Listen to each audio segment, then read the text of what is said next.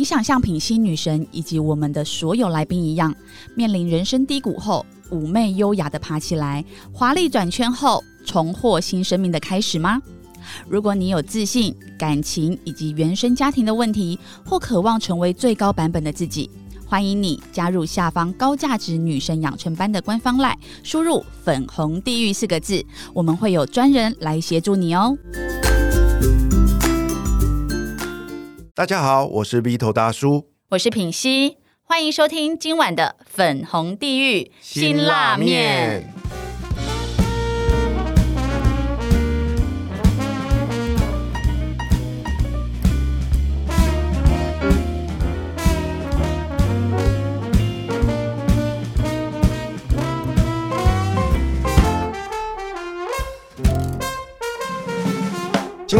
邀请来陪我们一起吃这碗辛辣面的来宾是谁呢？哇，他号称是平民老百姓界的阅读推广人，也是一位非常忙碌但是很会善用时间的双宝妈妈。让我们来欢迎美丽的芬妮，芬妮。Hello，Vito 好，品熙好，大家好你。好，哎呦哦，要一起讲，好了，你先讲。呃没有啦，我只是想说，这个真的，我每集的来宾都都都很像仙女、欸，而且都好温柔哦、都好温柔，对，跟你旁边的搭档不一样。看起来都很温柔啦。哎、我我我我看到啊，芬妮啊，她写说她从小到大都没有阅读习惯，完全没有。但是在人生低潮失序的时候，然后被阅读滋养。对，哇，我我真的觉得我生命看到一线曙光哎、因为我也是不看书的人，所以我觉得哇，有人敢这么勇敢承认他也不看书，我不看书很多年哦，就是小时候是就是填鸭教育长大，嗯嗯所以读了很多教科书或者是老师指定的书。也就是说，如果老师没有指定，我一定不会去读。就老师指定这学期要读什么，那我那个课外书就那学期只有那一本。然后后来就是一路升学啊，就是考试，这一切终于结束之后，我就再也不看书了。可是你看，大学毕业或是研究所毕业，那时候才几岁，所以就是，而且那个时候读的书都只有教科书，嗯也就是说，在课外读物或者是就是一般的那些一大家说的闲书啊，我根本就没有读哎、就是连读书时代都没有读，然后毕业之后也都没有读，直到我生小孩。那你平常的这个休闲嗜好都在做什么？其实我想不起来，我以前到底在干嘛，应该都很混吧。我在想，应该是每天都在约会吧，长那么多那么漂他亮，拒忙着拒绝男生。呃我觉得真的不知道在干嘛，所以现在回想起来，觉得好像失忆症哦，就是生小孩以前的人生，我想不起来。但是我在干嘛？一个不读书的人，然后出书了。嗯，对，好励志。对呀、你看，你还在那边一直嫌弃我说林品熙你不读书，你一个字都写不出来。而且我告诉你看芬妮，她哦是，一个多棒的榜样。他这本书写的超棒的，我怎么说？你你要是认真看，你就知道这本书的书名叫做《练习不听话》。嗯，哎呀，他在里面写了一个身为妈妈的一个一个好不容易长大的女女生啊，如何跟妈妈和解的一段心路历程。哦，我看了超感动，而且芬妮的文笔超好的，真的很难想象她是从来不读书的人。嗯，对啊，应该是后来有恶补，后来但是读了很多书，恶但是后来我有看到一个端倪，原来这是遗传，对对吧？对，对啊这个故事可以来分享一下。是啊，就是我一出书啊，我妈妈其实知道我出书，就是因为我写的主题是母女关系，然后大家就会很好奇，我妈到底有没有看这本书？但是我其实没有答案，因为我不知道他到底有没有读，你没有给他啊，你有给他，但他不一定有读。我也没给他。哦因，为我有点不好意思，我觉得很尴尬。就是这本是我跟他的故事，就是我当妈妈之后回溯，嗯，就是当母亲的这个过程，然后跟我跟他的故事。可是我觉得要亲手交给他这本书，我还是会有点害羞，然后有点尴尬，所以我就只截图那个博客来的排行榜。给他，然后就是跟他说：“哎、那个书已经出版了。”这样，结果后来他就问我说：“哎、那你出这个书，真的有人会买吗？就是到底是谁会买你的书？妈妈妈妈好像都会这样子怀疑女儿。，对，然后所以为什么这本书要练习不听话？因为他就是一直在跟我讲这些很负面的话，或者是觉得我很不 OK 的这种话。嗯就是谁会买你的书？真的有人会买吗？然后我就讲说啊，有一些读者啊，或是朋友，他说啊，就这样，就这些人买，那这样你印出来都卖不出去的话，你需要赔钱吗？妈妈的思维真的好可爱哦。赔钱不不用吧，不用赔钱吧。所以各位读者，拜托一下，我妈很担心我会赔钱。哇！可是我觉得你妈也很可爱。你在出书前其实有问过说妈要不要给你看过？你很尊重她哦。他还他还写了一段句子给你嘛，对不对？她你有把它写在书里面啊？她说：“我尊重作者出版的内容，就先不看稿子了，等你出版了以后再来买来看。这是你的呕心沥血之作，这是个祝福哎，只是妈妈不好意思，而且很宽容，很接纳，随便你要写什么都 OK。”所以他也没有看，然后他就甚至告诉我说：“哎，你出书了，那你写的是什么文体？”然后我说：“我写大概接近散文。”他就说他以前写过小说，哇！然后只是那个稿子就是不知道就是塞在哪里。我猜啦，他其实在心里面一定会很骄傲，因为你圆了一个他小时候的一个作家的梦想。我觉得，可是他没有讲，对他，不好意思讲一样啊。所以他表面的话就是说。你签约之后你会不会赔钱？然后跟到底谁会买你的书？可是冰山下的话是圆梦。我我我下次请那个在博客来工作的朋友帮你调资料，搞不好你妈买了大概两百本，要买来送给他的朋友，他说你看看这是我女儿出书了，然后也不跟我讲。嗯，我告诉你，妈妈会做这样的事情，有可能。不要怀疑，真的。对，然后他现在也没有告诉我说他到底读了没，然后我也不敢问他。哇。呃，我在想说，如果是我出书的话，我妈应该会说：“你是不是在里面写我坏话？你给我拿掉！”我我觉得我妈，因为我常常在脸书上分享一些哦，我跟妈妈的过程冲突啊什么的，因为我觉得哎，这个应该很多人都会有遇到，对。然后我分享，然后我妈就会直接打电话来说：“你把那个。”给我拿掉什么的，所以你妈有追踪你的脸书，有有有。然后甚至我在巴黎，因为我就是钱包被偷，我不敢让我妈知道，但是我就发在脸书上，我隐藏我妈妈。结果她的朋友看到说：“哎，你女儿钱包被偷！”哎，我妈打过来说：“为什么我看不到这个脸书？”对，好可怕！我没有让我妈妈知道我有粉钻哦，所以我因为我就想说，你跟妈妈会有一些冲突。其实我觉得，就是我的妈妈跟我也是会这个样子，对。但是我觉得说，哇，你妈妈其实。最后，在你要出书的时候，他真的是很用在就是不过问的方式，这样的温柔来支持你。对，我觉得父母亲啊，最后走到这一步，其实是很宽容、很接纳、很不容易的。所以最后他这个举动会让我想要学起来，就是以后我带我的小孩，我能不能有他这个智慧？我搞不好现在打问号，但是我现在是很佩服他。对啊，菲尼在这本书里面有。不断的提到很多哈以爱为名的言语伤害，我看了都很有感知道。因为我即便到现在，我跟我妈还是常在吵架。可是有趣的是，就是那就是当下的一肚子火，你懂我的意思？常常莫名其妙的就两句话，因为你们彼此太熟悉了，你们都知道彼此的弱点，讲两句话你就按到对方的那个痛点上，就整个大爆炸了。然后可是很快的，你又会恢复理智，你就会懊悔。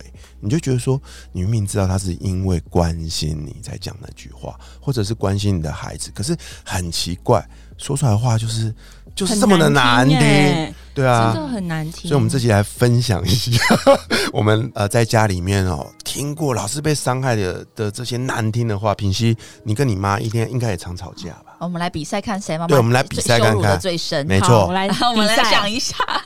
像我啊，我最近啊，我当然就很多嘛哈。我我讲一个我最近的印象比较深刻的例子啦，就是你也知道啊，就是当我这个呃，我我我我我在几年前就是中年失业嘛，对不对？然后去年间又不好又不小心又又又又离了婚，所以失业跟失婚这件事对我来说是呃一件很难过的事情。对于我来说，我我还始终就是放在心里面。全天下的人都可以说这两件事情，但是我最不希望听到的是我妈说这两件事情。然后我妈呢，在某一次哦，前阵子某一次的吵架里面，就嘣就说出来说：“你哦，个性就是这么差啦，难怪老板不要你，然后难怪老婆也不要你。”你知道我听完这句话，我难过的好受伤哦，我好受伤，你知道吗？我就觉得说，我知道他说的是事实，但是他不应该从我妈嘴里说出来。我心里想的是，妈，你怎么可以？全世界人都可以这样子说我，因为他们不懂我。但是你是我妈，哎，你应该安慰我，你应该保护我。你你为什么要讲这个话来伤害我？我那时候心里面不断的重复这件事，就是为什么你要讲这样的话来伤害我？而且这是最近的事吗？这是最近的事啊、那就表示到这么资深的这个年纪，都还是会被妈妈的话很刺影响伤哎、因为妈妈就是全天下最爱我的一个人，这点就是一个很矛盾的东西。嗯，她是最会伤害我的人，但是对我来说，她毫无疑问是全天下最爱我的人。嗯我心里明白，不管我这辈子碰到任何的女人，不管是我的前妻还是将来的谁，永远不会取代我妈的地位，因为我是她生的，嗯而且我又是独子，妈妈对我的爱是毋庸置疑，毋庸置疑的，我心里明白，但是他却不断的这样在伤害我，所以每次遇到这样的冲突的时候，我心里面也就只有重复那一句，就是我始终不明白，妈妈你为什么要这样伤害我？好，这是我自己的经验。哎、我想到了这句话，其实听起来不不算很伤害，但是因为我妈的那个语气，就会让我觉得好像我很糟糕。因为我以前我有改名字，就我以前叫林佳莹，然后呢，我妈就是每次讲电话，我说：“哎、妈，我生病了之类的。”然后她就因为她在忙卖菜，她就说：“林佳莹，你很不懂事哎、你不知道我在忙吗？”然后可能我本来是要讨拍或者什么，就是希望她关心我，但她一讲完之后，我我所有的话我就哽哽咽在喉咙里，我不知道我还能再说什么，然后我就沉默。然后她就一边卖菜，我就听她那边哔哔按那个磅秤的声音，然后说说话啊，说话啊是怎样？不说话哦。然后我真的完全不知道说什么，对，因为我在说什么，可能好像也也是不懂事，对。可是这句话，只要我发现，像我在呃要办婚礼的时候，我觉得我长大了，我已经要步入另外一个家庭，我以为我。就是拥有自己的小孩，我已经可以跟原生家庭切断，妈妈的任何事不会再影响我。然后那一次就是，呃，我也上了一些课喽，所以我觉得我自己觉得应该已经过关了。对，可是那一次就是我在高铁上跟我妈说，哎、我的婚礼要办在一个荒郊野外一个露营区，嗯她马上呢就说你很不懂事哎、然后我其实就是在那个台中高铁，我坐在那边，然后人来人往，然后我又我身体那个记忆会记得那种。对他，我我完全这就好像是一个符咒，你知道吗？嗯咒语，我完全被镇住了。然后我也不知道该说什么，我连反驳骂回去的力气是完全被我妈这一句话是剥夺的。然后而且你已经长大要结婚，可以对我做30主了，还被说不懂对，事。他就说你很不懂事哎、然后我就开始一直哭，可是我也不想让他知道我哭，对，但是我觉得妈妈就是有一个魔力，你知道吗？她的某几句话就会让你完全就是我好像学再多，我在疗愈自己，我都是一个无能为力的小女孩。对，所以其实你很不懂事哎、这句话就是每一次我如果再想起来的话，就好像会觉得我自己是不是真的造成别人的麻烦，我是不是真的没有很周全的去规划，会一直怀疑我自己，因为那个最爱你的人，他就已经告诉你说你你做错了，你不懂嗯事。不懂事。对我觉得对我来说，像那个金箍咒的那个咒语，就是你很不懂事哎、哎、你刚刚讲那个，我好有画面呢。我常常也是这样的感觉，就是你看我已经活到快五十岁了哦，可是常常因为妈妈的一句话，我就瞬间啪就回到那个小时候五岁、六岁、嗯十几岁的时候，就是一个小毛头，什么都不懂的时候，就瞬间就拉回那个时空，你知道，然后你就会变成那一个，就是觉得自己好像什么都不懂，什么都不行，什么都不会，没有长大的一个小男孩。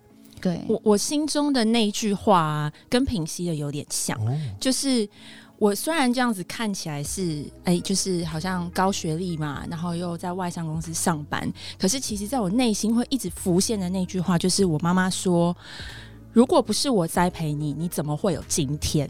哇，我觉得这句话对我伤害非常大。这句话就是一直到我前一阵子跟朋友吃饭回溯这句话，然后我这一句话也有写在这本书的氧气罩的那一篇。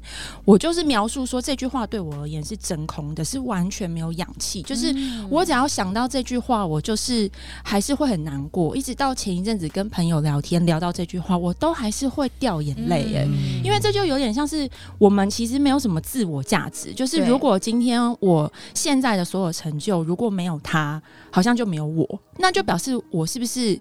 呃，是个废物，还是是嗯我我就是没有能力，还是说你这样栽培我？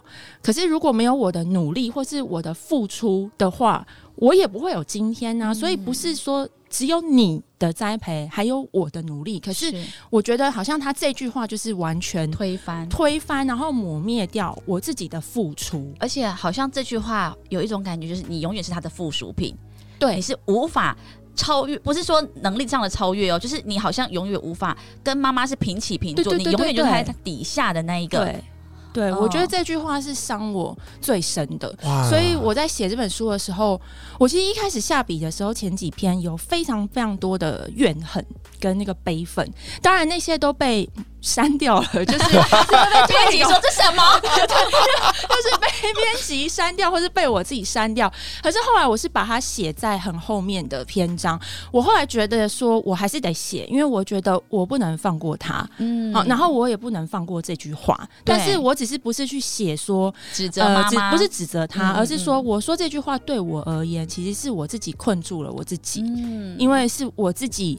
可能也没看见我自己的努力跟我自己的肯定，就是今天我其实已经不需要妈妈来肯定我了，我已经长大，我是可以肯定我自己的。可是我觉得这句话可能一直到我到这么大，或者是我写这本书的时候，我觉得我才真的解开那个言语的伤害。嗯可是你是透过这样的一个书写的方式，因为说到底，你并没有去跟你妈妈争个呃争个你死我活，然后去怪她，去跟她说妈妈，你再也不准跟我讲这句话。你是透过书写的这个过程，自己就释放出来了。我觉得是对，就是在书写的过程，因为这本书大概六万字嘛，其实你要去把自己梳理的很好，然后再加上被删掉的那些很悲愤的字，其实都是很珍贵的。那我觉得妈妈可能。她年纪也比较大了嘛，那他可能也有成长，也有他的智慧。那他回娘家，就是我们的我们的老家，整理一些东西之后，他有发现我以前国中、高中的笔记，就是那些东西是要拿出来丢掉的啦。可是他可能有翻，然后他有传讯息跟我说：“哎、我翻到你以前国中的笔记、高中的笔记，你当时真的好努力哦。”哦对，就是他有跟我说，那就是嗯、当然他这一次就没有说不是因为我栽培你没有经验，嗯。他这次就有肯定说，呃，你以前真的很努力这样子。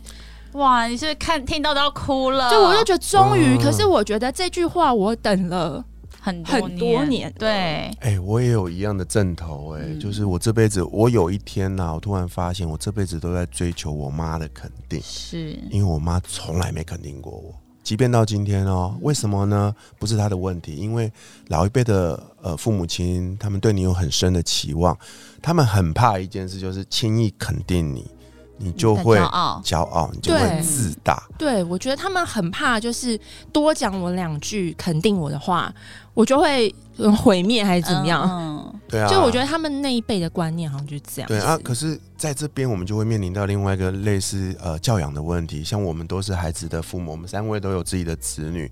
那我相信我们三个都是很愿意去鼓励孩子的。比如说，我们都会说啊，好棒哦，这件事做得很好哦。我们是发自内心的这样。嗯去欣赏他们，对，但是妈妈在后头就会说，你不要老是说他好，你这样子会让他呃呃呃变得骄傲。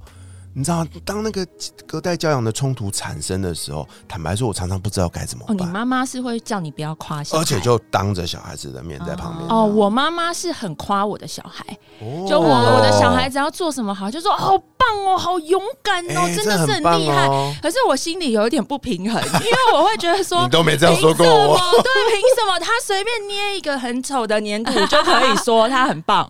然后我考上这么好的学校，然后我就是要你栽培。其实我我跟我可以跟你分享这件事情，就是我公公啊，他小时候对我老公他们也很严格，所以他们是跟爸爸是有距离的。但是当我的儿子出生的时候，他爸爸真的是秀喵喵。可是我我观察到的一件事，因为他爸爸也会叫我们不准凶小孩哦什么的，但我观察到一件事情就是。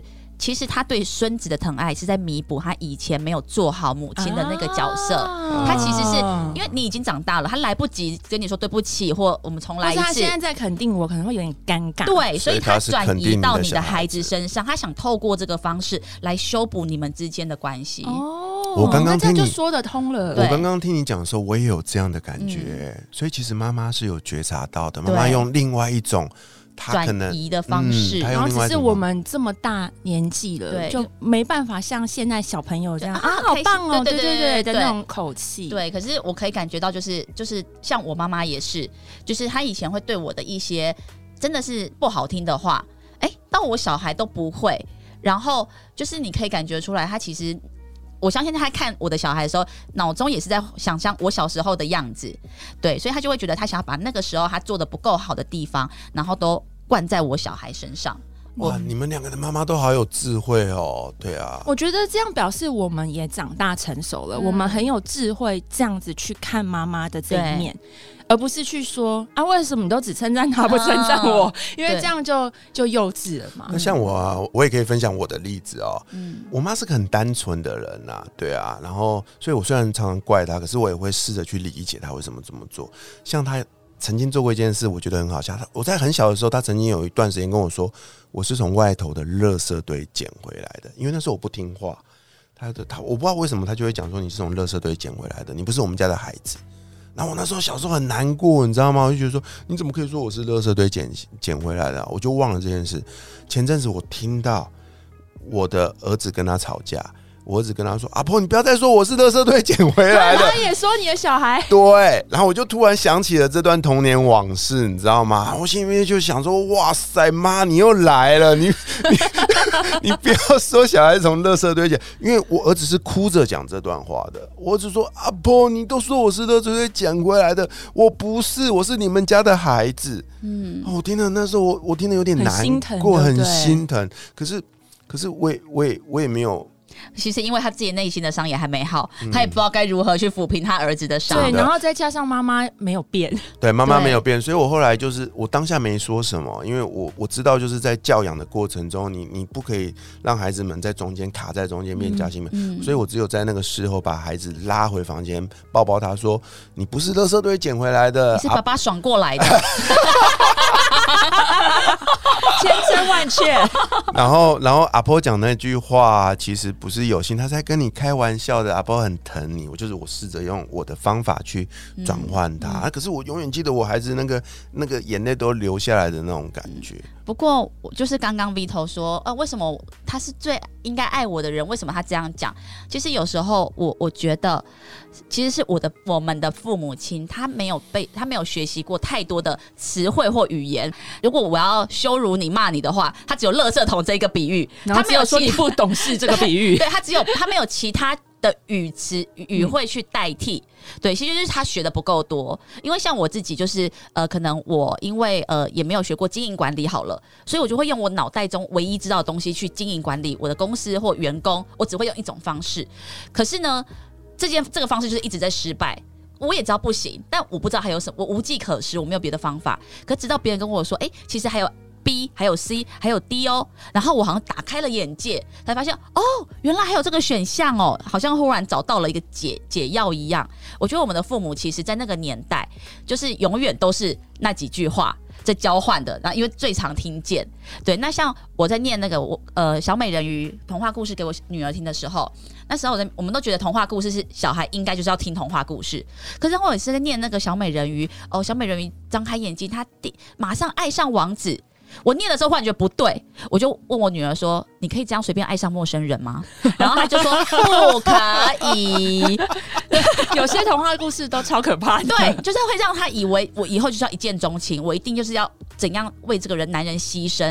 因为我不知道是从你的好像你的介绍那边有说，母亲是最伟大的催眠师。对对，对因为那个是 Rene 帮我写推荐序的时候，他就说妈妈对我们孩子说的每一句话，都会变成我们孩子内心的话，对，是他的信念。对信念，对自自己说的话。对，所以其实我就因为我自己有过这个伤害过嘛，所以我上了很多的课，然后我才发现，原来我们真的都。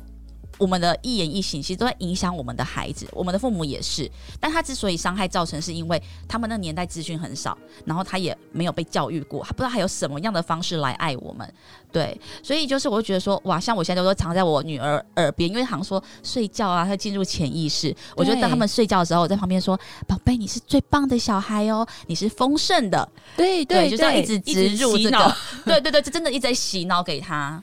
很好，很好，因为我觉得这样，我表示说我们也长大了嘛，嗯然后我们也更多的资源，读了更多的知识，读了更多的书，其实就可以，呃，不用去跟他纠结这些话，嗯。然后或者是不用一定要他道歉，要他要我们要和解或者要原谅什么的，嗯。这样反而是我们自己可以从这些。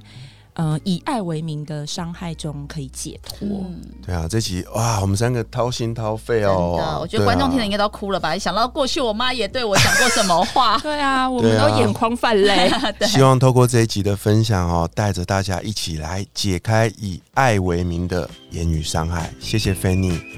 下一集我们将邀请菲尼继续来跟我们分享更多关于他与他母亲和解的一个过程。我是 B 头大叔，我是品心女神，粉红地狱辛辣面，我们下集见，拜拜。拜拜